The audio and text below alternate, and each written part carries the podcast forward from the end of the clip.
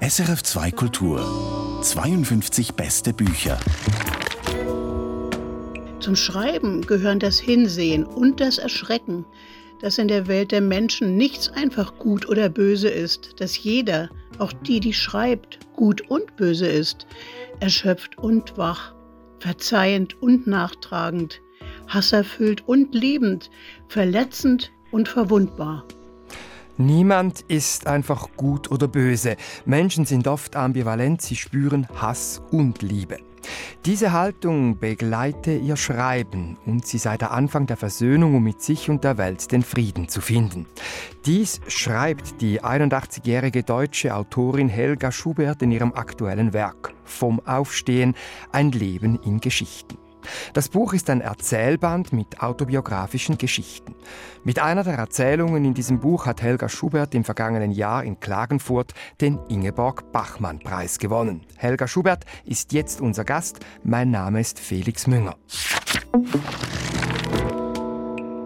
Helga Schubert, herzlich willkommen. Schön, Sie als Gast zu haben. Ich danke Ihnen, dass ich in der Schweiz was erzählen darf über mein Buch. Ich danke Ihnen, Herr Münger. Was wir im kurzen Zitat aus Ihrem Buch gehört haben, tönt geradezu weise als Kerngedanke, um versöhnt durchs Leben zu gehen.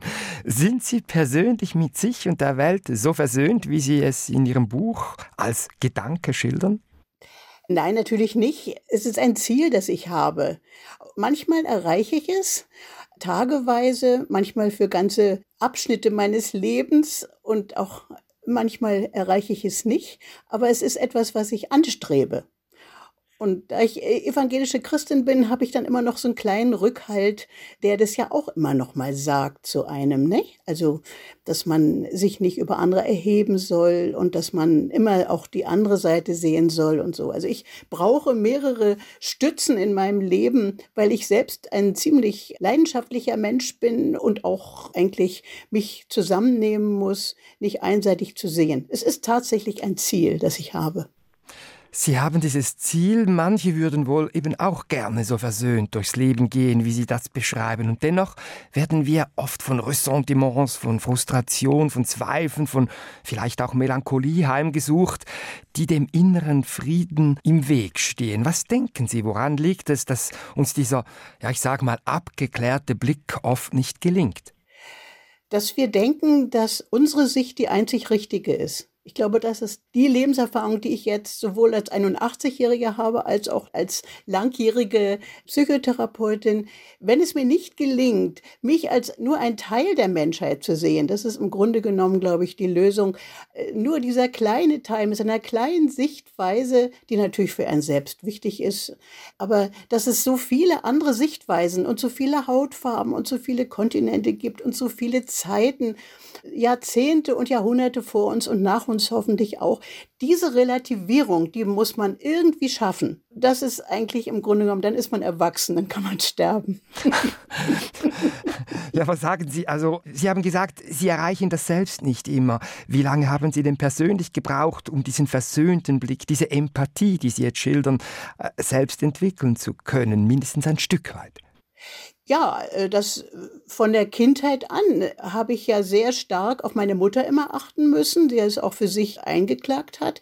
Und dann äh, habe ich es eigentlich immer geübt. Ich war dann Klassensprecherin und später habe ich ja dann Psychotherapie gemacht. Also ich habe eigentlich so teilweise das auch geschafft. In Bezug auf meine Patienten habe ich es, glaube ich, einigermaßen geschafft, sie vorurteilslos anzusehen. Das ist ein sehr gutes Training. Ich habe ja seit dem 23. Lebensjahr in diesem Beruf gearbeitet.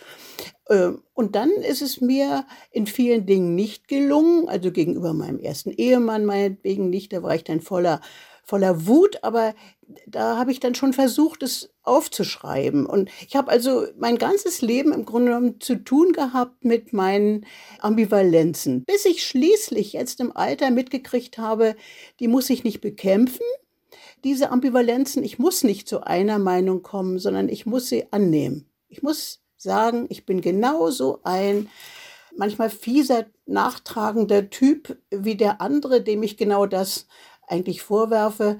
Aber ich habe in mir auch das Erbarmen und ich habe in mir auch das Mitleid und die Wärme und die Hilfsbereitschaft. Ich habe das alles in mir. Und in dem Moment, in dem ich mich sehe, in Augenhöhe mit jedem Menschen, der mir begegnet, dann äh, habe ich so ein Stückchen Frieden gefunden mit der Welt.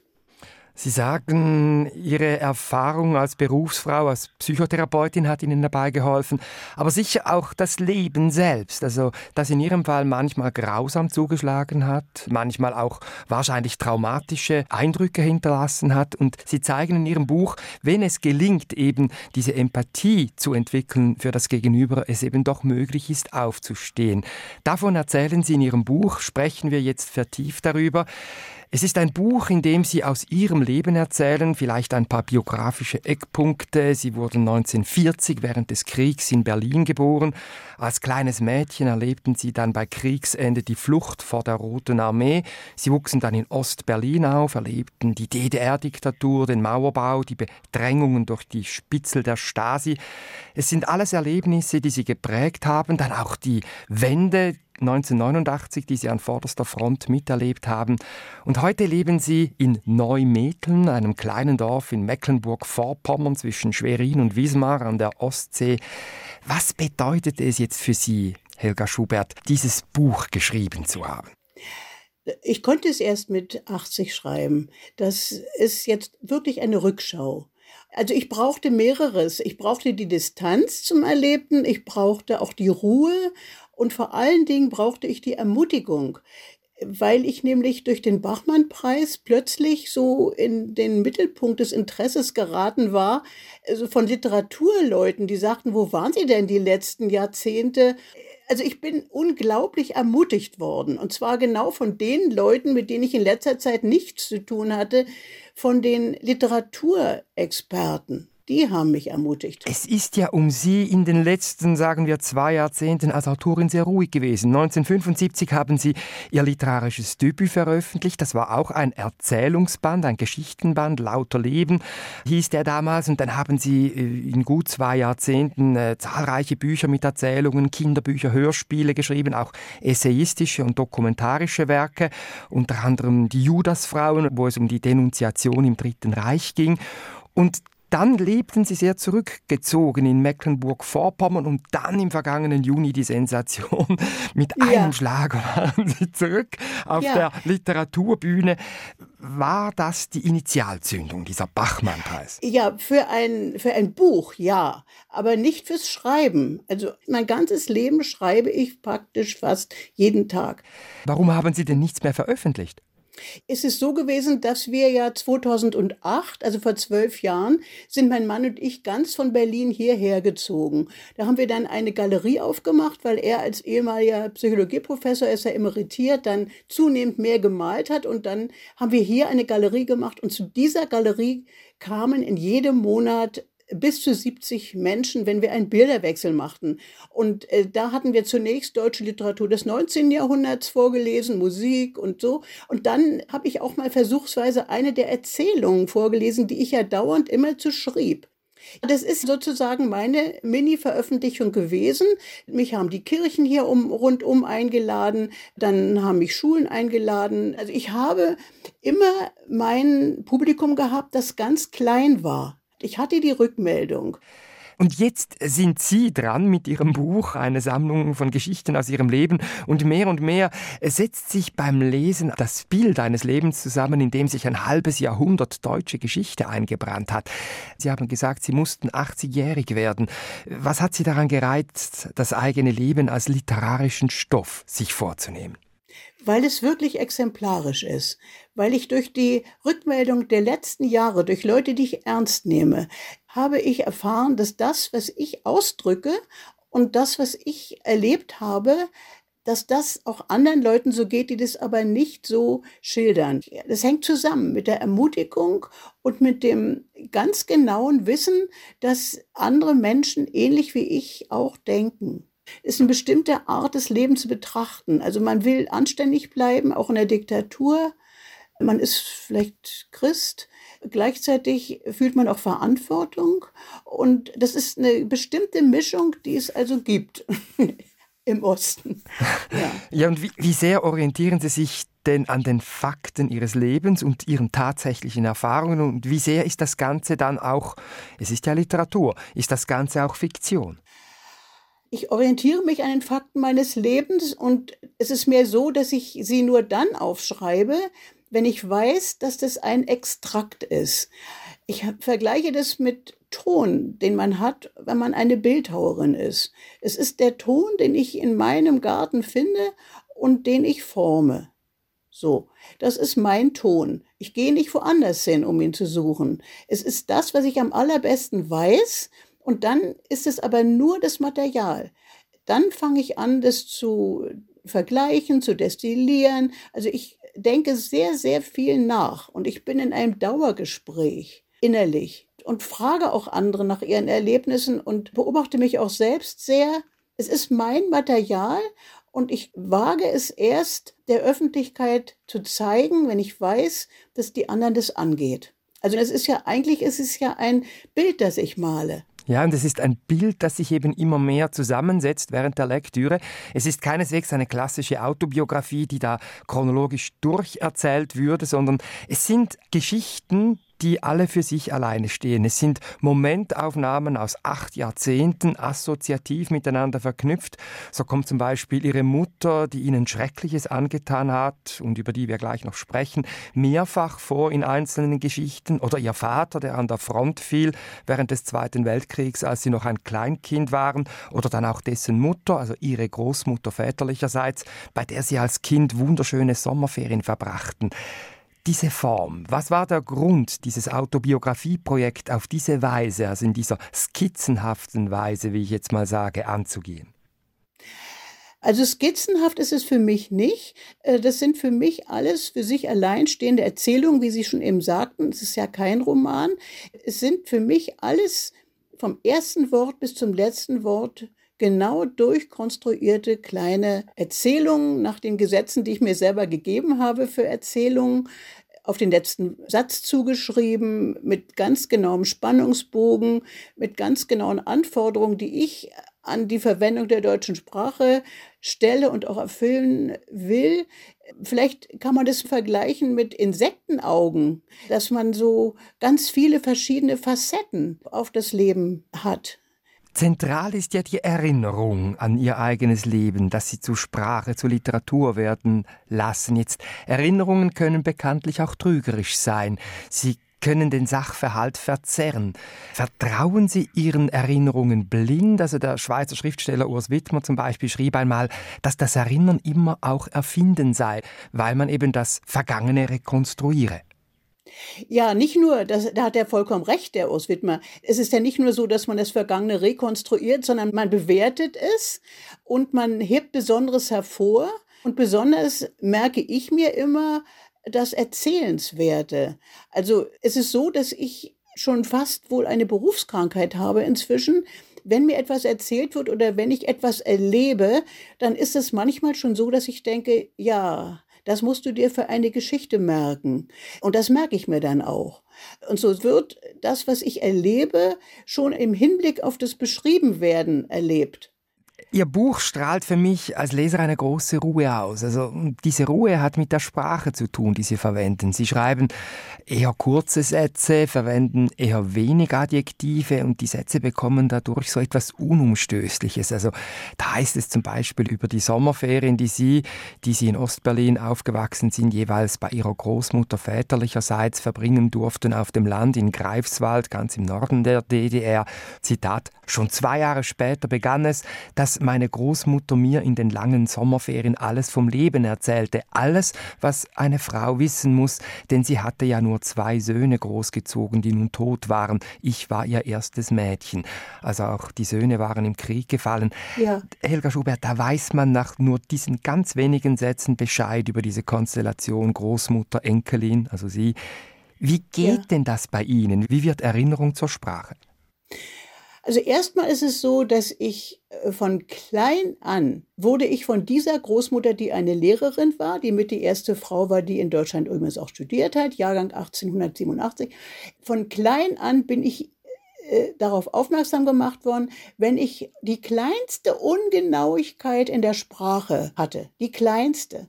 Also wenn ich aus Berlin kam und ein J statt ein G sagte, ja, ist gut oder sowas, ja, gut ist es, Helga, ist es gut. Und ich bin immer auf die Sprache aufmerksam gemacht worden von ihr, auf die deutliche. Also harte Schule. Immer zu, ja. Und von meiner Mutter wiederum wurde ich nicht auf die Sprache aufmerksam gemacht, sondern die hat mir ein Leben ermöglicht, zwar in Kühle von ihr aus, aber mit ganz großer Bildung. Also es ist um mich herum immer nur die wunderbarste Musik erschallt, von Mozart bis Chopin und auch Bücher. Ich bin mein ganzes Leben lang sowohl von der Großmutter als auch von der von ihr gehassten oder umgekehrt auch Schwiegermutter von beiden Frauen ganz stark beeinflusst worden Richtung deutsche Sprache, deutsche Literatur. Wenn ich das mit meinen Mitschülerinnen vergleiche, die durften reden, wie sie wollten, ich musste den Satz zu Ende führen und sowas ist mir immer gesagt worden, von meinem fünften, sechsten Lebensjahr an. Und herausgekommen ist dieses Buch vom Aufstehen, ein Leben in Geschichten. Es ist ein Fundus für Menschen, die sich für die deutsche Geschichte des 20. Jahrhunderts interessieren. Es ist aber auch ein Werk, das viel erzählt über die psychologische Mechanik in Familien und über ein Motiv, das besonders stark gezeichnet ist im Buch, möchte ich mit Ihnen jetzt sprechen, nämlich die Beziehung zu Ihrer Mutter. Da liege ich schon richtig nach der Lektüre. Diese Beziehung hat sie stark geprägt. Ja, das ist eine sehr, sehr übermächtige Mutter gewesen, mir gegenüber. Sie hat sogar, als ich mich von der ersten Ehe scheiden lassen wollte, hat sie ans Gericht geschrieben, dass sie mir nicht glauben sollen. In Wirklichkeit sei ich glücklich. Und in Wirklichkeit, das muss sich mal vorstellen. Ich war 26 Jahre alt. Ich hatte schon mehrere Jahre in der Psychotherapie gearbeitet. Ich hatte ein Kind. Ich war in einer anderen Wohnung. Ich hatte ganz selbstständig gelebt. Und jetzt hatte sie sich so sehr immer einen Jungen gewünscht. Und nun hatte ich einen Sohn, einen wirklich sehr netten Sohn. Und den fand sie so toll. Das war eigentlich ihr Wunschkind. Und jetzt wollte ich mich scheiden lassen und da hat sie doch tatsächlich an den Richter geschrieben, dass sie mir nicht glauben sollen, in Wirklichkeit sei ich glücklich. Ich wollte nur ihre kleine Familie zerstören. Damals wurde ich schon hellhörig. Wieso ist es die kleine Familie meiner Mutter, wenn ich mich scheiden lassen will? Aber sie hat sich ganz stark versucht, in mein Leben reinzumischen. Mir ist ja auch eine Stelle in Erinnerung geblieben, ziemlich am Anfang des Buches, ich glaube in der zweiten Geschichte. Diese Geschichte hat mich regelrecht verstört. Also konkret geht es darum, wie Sie als Jugendliche ein Jahr lang Klavierunterricht nehmen durften und die Mutter hat den Unterricht damals auch bezahlt. Und dann hat die Pianistin, also die Lehrerin gegenüber der Mutter lobend erwähnt, dass die Tochter ein Gefühl für Musik habe. Und ab da war Schluss. Da steht im Buch, da bezahlte meine Mutter den Unterricht nicht mehr, ich musste aufhören. Und ja. ich habe gedacht, das gibt es doch nicht. Also, was war diese Mutter für ein Mensch? War sie böse? Äh, meine Mutter war ein Mensch, die sehr, sehr drangsaliert wurde von ihrem Vater. Der Vater war Schuldirektor in Berlin und hatte, war ein Bauernsohn aus Hinterpommern. Er war grob und er trank auch nach dem Dienst, aber er war ein sehr anerkannter Schuldirektor und meine Mutter hat diesen Vater immer sehr respektiert und sehr gefürchtet. Der hat sie noch geohrfeigt, als sie sich mit einem Mitschüler, also der, da waren sie beide 18, als der sie küsste, beim Schularbeiten machen und der Vater kam rein, da hat er den geohrfeigt und rausgeschmissen. Also sie ist geschlagen worden vom Vater und die hat immer Klavier gespielt. Meine Mutter hat wunderbare Hände gehabt, die hat wunderbar Chopin gespielt und das war ihre Rettung vor diesem sehr, sehr strengen und Anforderungsvater. Sie hatte nur noch diese Musik immer, das war das. So. Und die Musik war ihrs, ja. Und dann habe ich von meiner Großmutter, die ich vorhin beschrieb, ein Klavier geschenkt bekommen und habe auf diesem Klavier erstmal geübt und dann hat sie mir bei einer Pianistin Klavierstunden bezahlt. Eigentlich hoffte sie wohl, dass ich habe so große Hände, so knochige, dass es alles schief geht, aber ich habe bis zu sechs Stunden geübt und dann hat die beim Hauskonzert praktisch das gesagt zu ihr dass ich in dem einen Jahr ja sehr große Fortschritte machte und vor allen Dingen ein Gefühl für Musik habe. Und da war, glaube ich, ihr einziges Refugium mir gegenüber. Das, was ihr geblieben ist. Sie hat immer mit mir konkurriert. Das war jetzt weg. Und so erkläre ich mir das jetzt. Sie hat wirklich sofort gesagt, als wir zu Hause waren, ich bezahle den Unterricht nicht mehr. Ja, und da war das vorbei.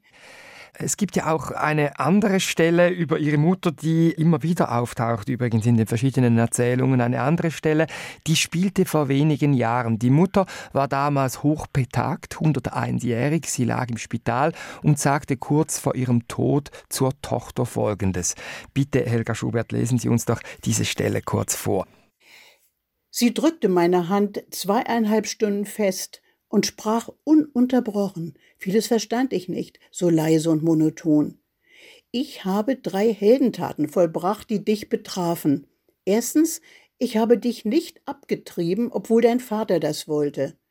Und für mich kamst du eigentlich auch unerwünscht. Wir haben deinetwegen im fünften Monat geheiratet. Zweitens, ich habe dich bei der Flucht aus Hinterpommern bis zur Erschöpfung in einem dreirädrigen Kinderwagen im Treck bis Greifswald geschoben. Und drittens, ich habe dich nicht vergiftet oder erschossen, als die Russen in Greifswald einmarschierten. Dein Großvater verlangte nämlich von mir, dass ich mich vergifte oder erschieße. Gift und Pistole legte er vor mich auf den Tisch. Du hast neben mir gesessen und warst fünf Jahre alt. Dann muss ich ja mein Kind vorher töten, habe ich zu ihm gesagt. Das kann ich nicht. Da habe ich dich am Leben gelassen. Du warst eben dein ganzes Leben ein Sonntagskind, sagte meine Mutter zu mir sechs Tage vor ihrem Tod. Die Mutter verlangt Dankbarkeit dafür, dass sie die Tochter nicht getötet hat, damals bei Kriegsende, als das Kind fünf Jahre alt war. Nachzulesen ist diese Episode im Buch vom Aufstehen von Helga Schubert. Sie ist unser Gast in 52 beste Bücher. Die Mutter sagt, sie seien deshalb ein Sonntagskind. Es ist unerträglich, was Sie da schildern, Helga Schubert. Was hat dieses Gefühl bei Ihnen bewirkt, eigentlich unerwünscht zu sein? Ja, das hatte sie mir zwischendurch ja immer schon wieder signalisiert.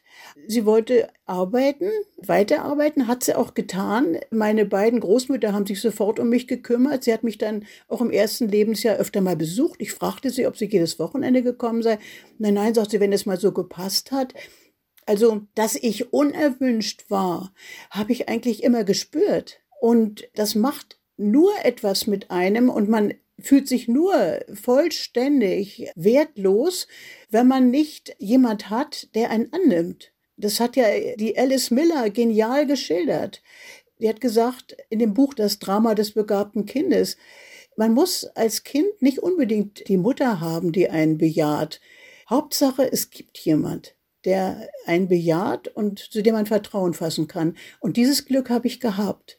Also ich habe meine Mutter eben auch nie als Hauptperson in meinem Leben gesehen. Und das war für sie wahrscheinlich auch wieder schlimm. Also es ist auch eine Wechselwirkung. Ich habe ihr tatsächlich vergeben. Das kann ich aus vollstem Herzen sagen. Es ist auch ein trauriges Leben gewesen, das sie hatte. Dieses Vergeben, über das möchte ich jetzt mit Ihnen reden, eben das hat damit zu tun, dass Sie auch Ihre Geschichte, also die Geschichte der Mutter verstehen, dass sie eben selbst gelitten hat in der Kindheit.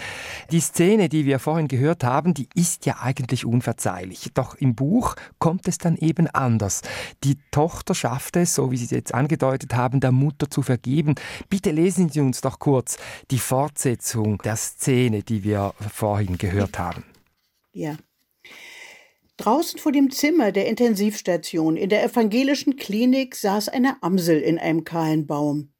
Ich sagte zu meiner Mutter, ich verdanke dir, dass ich lebe. Es ist alles gut. Heute, vier Jahre später, würde ich noch etwas hinzufügen. Ich danke dir, dass du mir von klein an so viel von 1933 erzählt hast, wie alles kippte, von eurem Geschichtslehrer, der im Unterricht plötzlich sein Jackett auszog und darunter war das Braunhemd, von eurem Erschrecken, weil deine Freundin doch eine Jüdin war. Dass ich zu meiner anderen Großmutter durfte, in allen Schulferien, trotz deines Hasses auf sie. Dass du einmal nach dem Krieg, ich war sieben, mir einen Roller mit Holzrädern kauftest. Spontan, es gab keinen besonderen Anlass. Dieser kleine Roller stand vor dem Schaufenster eines Spielwarengeschäftes und ich war nur kurz stehen geblieben, um ihn sehnsüchtig anzusehen. Wir waren schon weitergegangen. Ich hatte um nichts gebeten. Da nahmst du plötzlich aus deiner Geldbörse einen Schein und sagtest, hier, kauf ihn dir. Helga Schubert, das ist ein Vorgang des Verzeihens, sehr berührend geschildert. Wie gelingt es dieser Tochter, der Mutter zu verzeihen? Ich habe mich wirklich mein Leben lang mit ihr auseinandergesetzt und ich habe sie auch immer ernst genommen und ich habe mich richtig gewappnet jahrelang, wenn ich sie besucht habe, was jetzt gleich an Verletzung kommen wird. Also wenn ich sie zum Beispiel da war immer ein Blumenladen unten in dem Haus, in dem sie wohnt. Und dann habe ich einmal ihr eine wunderschöne blaue Topfpflanze geschenkt. Und sie war so enttäuscht, als ich ihr das gab und sagte, ach, das sind ja gar keine Schnittblumen, das muss ich ja gießen. Und da war sie schon fast 100. Da dachte ich in dem Moment, das, was ich Ihnen vorhin gesagt habe, das werde ich mal erzählen in einer Erzählung über meine Mutter. Was ist das für eine traurige Situation. Die Tochter überlegt sich genau, welche Farbe dieses Blau haben wird. Vielleicht freut sie sich doch. Und dann kommt etwas, womit man überhaupt nicht gerechnet hat, dass das ja eigentlich etwas ist, das man gießen muss. Das habe ich ja nicht als Schnittblume, das kann ich nicht wegwerfen. Und ich habe sie immer stärker wirklich in Distanz dann gesehen. Und was mir wirklich unglaublich geholfen hat, ich habe nämlich immerzu ein Schuldgefühl gehabt, weil ich ja nun auch christlich leben möchte. Sie war ja Atheistin, aber ich wollte ja gerne diesen Geboten folgen. Und äh, da habe ich immer gedacht, ich kann dieses vierte Gebot nicht äh, erfüllen, weil ich es falsch verstanden habe. Ich habe gedacht, man muss seine Eltern lieben. Und das ist für mich was ganz Wichtiges für das spätere Verzeihen gewesen. Ich bin dann zu einer Pastorin gegangen und habe ihr das gesagt, habe mich ihr anvertraut und da hat sie mich eigentlich aufgeklärt. Da war ich schon über 70 und hat gesagt, das haben Sie falsch in Erinnerung.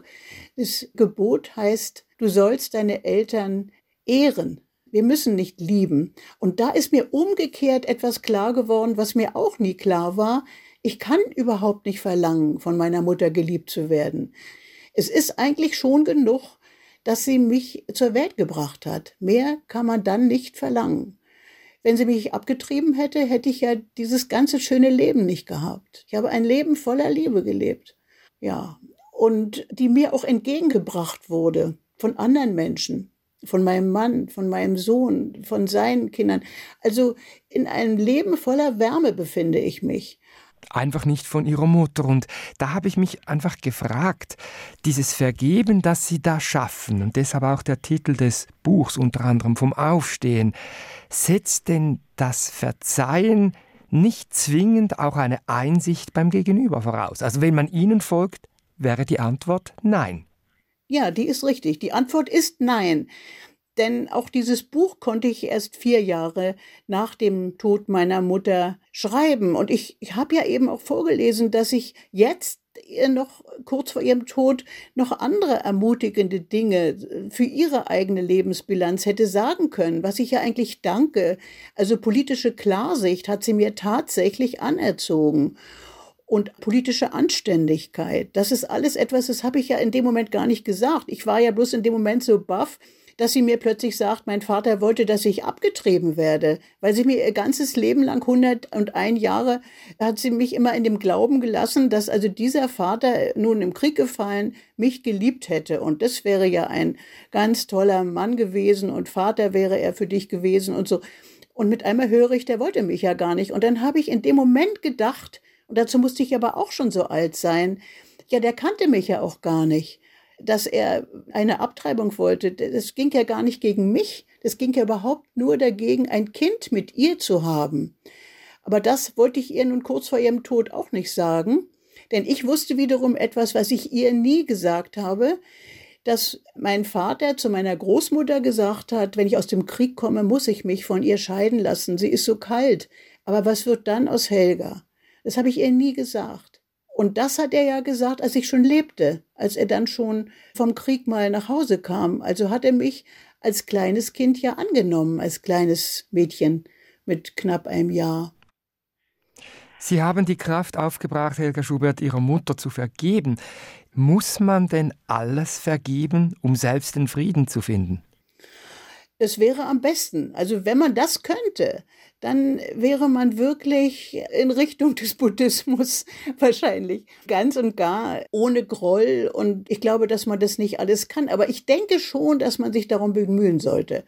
Je weniger man an Hass und Verachtung, alles, was ich auch spüre in mir, je weniger man das hat und je weniger man das allein hat, ohne die anderen Aspekte auch zu sehen. Je weniger man also negative Gefühle hat, umso besser geht es einem selbst. Davon bin ich hundertprozentig überzeugt. In Ihrem Buch erzählen Sie nicht ausschließlich von den enormen familiären Belastungen, die Sie prägten und wo Sie eben dann eine Versöhnung fanden.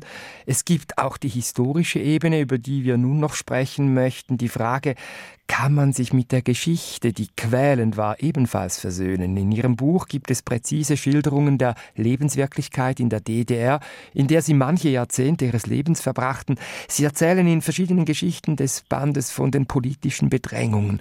Was war für Sie das Schlimmste an der Erfahrung, in der DDR leben zu müssen? Na, das ist das, was vermutlich äh, die Leute in Hongkong jetzt befürchten und in Myanmar jetzt gerade haben. Es ist die Erfahrung eines totalitären Staates. Sie sind ganz klein. Also Sie, Sie reden jetzt aus der Schweiz mit mir, da gibt es Volksabstimmungen und so, aber in einer Diktatur ist es wirklich sehr schwierig, innerlich immer wieder aufzuatmen, weil man dauernd überlegen muss, das kannst du auf keinen Fall mitmachen. Hier kannst du gerade noch Ja sagen. Wie schützt du deine Familie? In meinem Fall kam dazu, dass ich in einem sehr qualifizierten Beruf gearbeitet habe, in dem morgens immer viele Kolleginnen und Kollegen überhaupt nicht mehr da waren, weil sie nämlich geflohen sind, weil sie Ausreiseanträge gestellt haben. In der Medizin wurden wir gut behandelt. Ich habe zum Schluss jahrelang in der Nervenklinik der Charité gearbeitet. Und dann war ich in einem zweiten privilegierten Beruf und das war der Beruf der Schriftstellerin, weil wir ja als einzige eigentlich Außenkontakte haben konnten über die Hochschulferienkurse, über Übersetzungen. Dann haben sie uns rausgelassen zur Lesung. Also gleichzeitig wollte man diese Privilegien nicht verlieren, gleichzeitig wusste man, dass es welche waren, gleichzeitig musste man auch immer damit rechnen, dass man bespitzelt wird, gleichzeitig waren die anderen in einer völlig anderen Lage. Gleichzeitig hat man ja da gelebt und wusste, wie die anderen leben, unter welchen Bedrückungen. Also in der Versuchung, selbst andere Leute zu bespitzen zu verraten, bin ich nie gebracht worden. Darauf bin ich auch stolz, dass niemand gedacht hat, ich könnte es mal tun. Es war niemand da, der mich erpressen konnte das nicht, aber sie müssen sich auch dann kompromissbereit zeigen gegenüber Leuten, die Macht haben. Es ist sehr anstrengend, in einer Diktatur zu leben anstrengend. Sie beschreiben das im Buch auch. Es war auch immer eine Zeit der Angst für Sie obwohl sie als Autorin, die immer auch als Psychologin gearbeitet hat, bis zu einem gewissen Grad vielleicht eine privilegierte Stellung ja. hatten. Sie haben sich aber ja dann auch immer wieder kritisch geäußert, zum Beispiel 1976 gegen die Ausbürgerung Wolf Biermanns. Und dann haben sie sich auch dagegen gewehrt, dass Kolleginnen und Kollegen aus dem Schriftstellerverband ausgeschlossen wurden. Sie traten an regimekritischen Veranstaltungen der evangelischen Kirche auf. Also sie haben, wenn ich das richtig verstehe, verstehe, immer auch Partei genommen gegen das Regime. Und Sie schildern dann auch, wie Sie bedrängt wurden, dass Sie zum Beispiel 1980 nicht teilnehmen konnten am Durfte Ingeborg ich nicht. Bachmann. Kriegte keine Ausreise. Genau, mhm. da durften Sie nicht. Erst 40 Jahre später, als Sie dann ein zweites Mal eingeladen wurden, haben Sie Preis dann gewonnen. Oder der Falada-Preis, den hätten Sie auch bekommen 1983. Sie durften nicht gehen. Sie galten als unzuverlässig. Die Stasi hat Sie überwacht. Ja, feindlich negativ, ja. wo ich so gern lache. Aber Bei mir ich, steht nicht, dass ich feindlich negativ bin, ja. Warum sind Sie denn nicht, wie viele Kolleginnen und Kollegen, denn irgendwann einfach gegangen? Ich meine, andere haben die Position als Autorin, Autor benutzt, um dann zu fliehen. Ich bin äh, so sehr gebunden an meine Leute, die ich lieb habe. Ich habe gewusst, dass sie da nicht hinterherkommen könnten und ich wollte nicht alleine leben. Ich wollte nicht ohne meinen Mann leben und ich wollte meinem Sohn nicht schaden. In Anfang der 80er Jahre ist ein Film von mir zur Biennale gelaufen in Venedig und als ich dann in Venedig war, da habe ich wirklich zum ersten Mal gedacht, so, wenn du jetzt hier bleibst, was ist dann? Also mein Mann war ja schon Professor an der Uni, der hätte dann sich entweder von mir distanzieren müssen oder er hätte dann einen Ausreiseantrag stellen müssen. Der wollte immer da bleiben. Mein Mann wollte immer im Osten bleiben, weil er gesagt hat, die vernünftigen Leute müssen bleiben. Ärzte, Pastoren müssen im Osten bleiben. Es wird hier mal zu Ende gehen. Und ich habe nicht daran gedacht. Also ich habe immer gedacht, das ist hier mein einziges Leben und das wird nie zu Ende gehen in der DDR und ich gehe nur seinetwegen zurück. Und mein Sohn hat Forstwirtschaft studiert in der Zeit. Der wäre seinen Studienplatz losgeworden und mein Mann hätte nicht weiter als Professor arbeiten können. Also die Liebe zu den Nächsten, nur, auch die Rücksicht ja, auf die Nächsten. Ist der, ist der einzige Grund. Das ja. war für mich der einzige Grund. Es gab keinen Grund, sonst zurückzugehen. Ja. Was hat es Ihnen denn ermöglicht, diese DDR-Zeit zu überstehen? Eben, es ist natürlich ein Stück weit, wie Sie das schildern, der Rückzug auch ins Private, sage ich ja. jetzt mal. Also die Ehe mit Johannes Helm, Ihrem Ehemann, Maler, ja. Psychologen, der Sohn, der Enkel. Und dann, das haben Sie jetzt schon mehrfach auch erwähnt, Helga Schubert, die Religion. Sie sind bekennende ja. Christin. Die Osterbotschaft, die Auferstehung, das ist ein ganz wichtiges Thema in Ihrem Buch. Ja. Welche Rolle bildete der Glaube, um diese dunkle Zeit, wie Sie sie schildern, überstehen zu können? Das ist ja ein atheistischer Staat gewesen und es gehörte ja schon was dazu, überhaupt konfirmiert zu werden. Das hat meine Mutter übrigens erlaubt. Und für mich war aber dann dieses Entlassenwerden in eine vergebende Welt, in eine versöhnende Welt, so habe ich das immer empfunden. Die Kirche, das war für mich die Rettung. Innerhalb der Diktatur war das eine relativierende Welt, diese Riesenplakate und diese lauten Stimmen und diese Demonstrationen, die waren alles Blasphemie.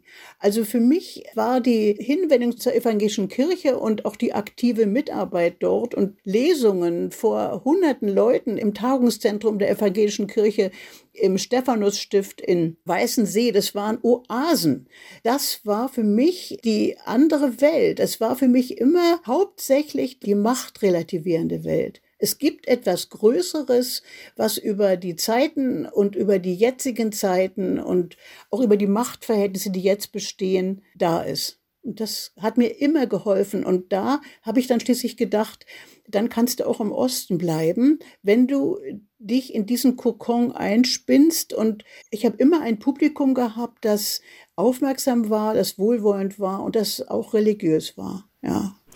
Wir haben ja vorhin über das Versöhnen und das Aufstehen bei persönlichen, familiären Verletzungen gesprochen, ein Beispiel Ihrer Mutter. Und wie ist das denn jetzt nun, wenn wir die politischen Umstände anschauen? Diesen Unrechtsstaat der DDR, der Ihnen und Millionen anderen viel Leid verursacht hat. Kann man sich als Betroffene auch mit ihm versöhnen? Also gibt es auch diese politische Versöhnung? Ja, also ich würde nie diese Partei, die damals herrschte und die sich auf der Flucht dauernd umbenennt, wählen. Aber sie haben eine Berechtigung in meinen Augen. Jetzt sind sie ja nicht mehr so privilegiert, jetzt sind sie ganz normale Konkurrenten untereinander, die Parteien. Also Sie meinen äh, die, die Linke, äh, die Partei, die dann herausgegangen ist aus der SED, der Staatspartei. Ja, sie haben immer wieder sich umbenannt und dann haben sie sich wieder mit anderen zusammengetan. Und ich will die gar nicht verachten. Also es kann sein, dass diejenigen, die sich da jetzt engagieren, tatsächlich so ein anderes Gesellschaftssystem wollen. Und wenn sie das friedlich in irgendeiner Weise anstreben, dann dürfen sie das. Also ich bin im Innersten eine Demokratin. Meiner Meinung nach dürfen sie das. Ich möchte mit ihnen nichts zu tun haben, aber ich lebe jetzt in einem Staat, in dem es eine Meinungs- und eine Pressefreiheit geht. Und weiter will ich nichts. Das ist das, was ich immer wollte. Und wenn ich für Meinungsfreiheit bin, dann muss ich auch anerkennen, dass es Menschen gibt, die das damals gar nicht schlimm fanden. Das musste ich auch erst lernen. Ich war nämlich am Anfang enttäuscht. Ich dachte, sind das alles Untertanen, die jetzt Nostalgiker sind? Nein, das sind zum Teil Leute, die sozusagen dieses Denken, was ja vom Leninismus herkommt, der Zweck heiligt die Mittel, die das immer noch anstreben. Sie sind versöhnt mit Menschen, die heute in der Nachfolgepartei nach demokratischen Grundsätzen ja. agieren. Aber wie sind denn Ihre Gefühle heute, wenn Sie an die vielen Spitzel damals denken, an die politische Nomenklatur, an Staatschefs wie Ulbricht, Honecker, Krenz und so weiter? Sind Sie da auch so abgeklärt wie im Umgang mit der Mutter? Na, erstmal sind sie ja tot. Die, das war ja sowieso schon eine Diktatur ganz alter Männer, die ich nun nicht für den Höhepunkt der Intellektuellen ansah. Im Grunde genommen ist es so, dass ich denke, das ist jetzt mein Leben gewesen und das habe ich dort verbracht. Und was ist denn jetzt positiv an der DDR gewesen? Also ich kann sagen, positiv ist gewesen, dass ich Psychologie studiert habe. Das ist eine sehr anerkannte Ausbildung an der Mathematisch-Naturwissenschaftlichen Fakultät gewesen. Auch woanders hätte ich wahrscheinlich Psychologie studieren können. Aber das ist erstmal positiv, die Ausbildung. Dann, dass ich einfach denke, das ist ja das Leben gewesen. Es ist nicht woanders gewesen. Es ist genau dort gewesen. Und da muss ich auch sehen, dass es vieles gab, was von der Politik zurückgezogen lebend sehr schön gewesen ist. Das wäre auch woanders schön geworden. Mit meiner Lebenseinstellung hätte ich auf der ganzen Welt leben können. Ich bin jemand, der wahrscheinlich, weil er Menschen gern hat, in der ganzen Welt was gefunden hätte, was er beschreiben könnte. Und das ist nun in der DDR verlaufen, mein Leben. Helga Schubert, bei der Lektüre Ihres feinsinnigen Buchs vom Aufstehen und jetzt auch im Gespräch mit Ihnen habe ich den Eindruck eines Menschen bekommen, der es geschafft hat, aufzustehen im Sinne des sich Versöhnens, mindestens teilweise, wie Sie am Anfang gesagt haben. Ihr Buch endet dann mit dem ganz kurzen Satz, Zitat, alles gut. Ja. Wie sehr hat Ihnen das Schreiben dieses Buchs mitunter geholfen, mit sich, mit Ihrem durch historische und auch familiäre Konstellationen geprägten Leben ins Reine zu kommen? Also das Nachdenken hat mir geholfen, das Nachdenken. Eine Schriftstellerin, wie ich eine bin, darf man nicht missverstehen. Also ich schreibe nicht, um mit etwas fertig zu werden, sondern ich denke ganz viel nach und frage andere ganz viel, lass mir ganz viel erzählen und so weiter. Und wenn ich dann zu einem Schluss gekommen bin und den letzten Satz weiß, das muss mit alles gut enden, ja? Dieses Buch und so. Ich muss ganz klar sein. Und dann kommt es mir vor, als ob es mir diktiert wird, ich schreibe ohne Änderung in den Computer. Bloß ich habe dazu ein ganzes Leben gebraucht, bis ich gewusst habe, du musst es über die Versöhnung schreiben. Also das ist das Lebensthema oder Geborgenheit. Also wenn Sie mich fragen, wie mir das Schreiben des Buches geholfen hat, dann kann ich nur sagen, das vorherige Nachdenken äh, und man das eigene Leben sehr intensiv zu leben, sehr genau alles aufzunehmen. Und dann ist noch das Wunderbare passiert, dass diese Diktatur zu Ende ist. Das habe ich alles erlebt und dann wusste ich mit einmal, aha, ja, so. Und dann schreibe ich es hintereinander. Helga Schubert, danke für das Gespräch. Ja, ich bin gerne hier bei Ihnen zu Gast gewesen in der Schweiz. Dankeschön, Herr Münger. Helga Schubert war unser Gast mit ihrem Roman Vom Aufstehen, ein Leben in Geschichten, erschienen bei DTV. Mein Name ist Felix Münger. 52 beste Bücher. Podcast.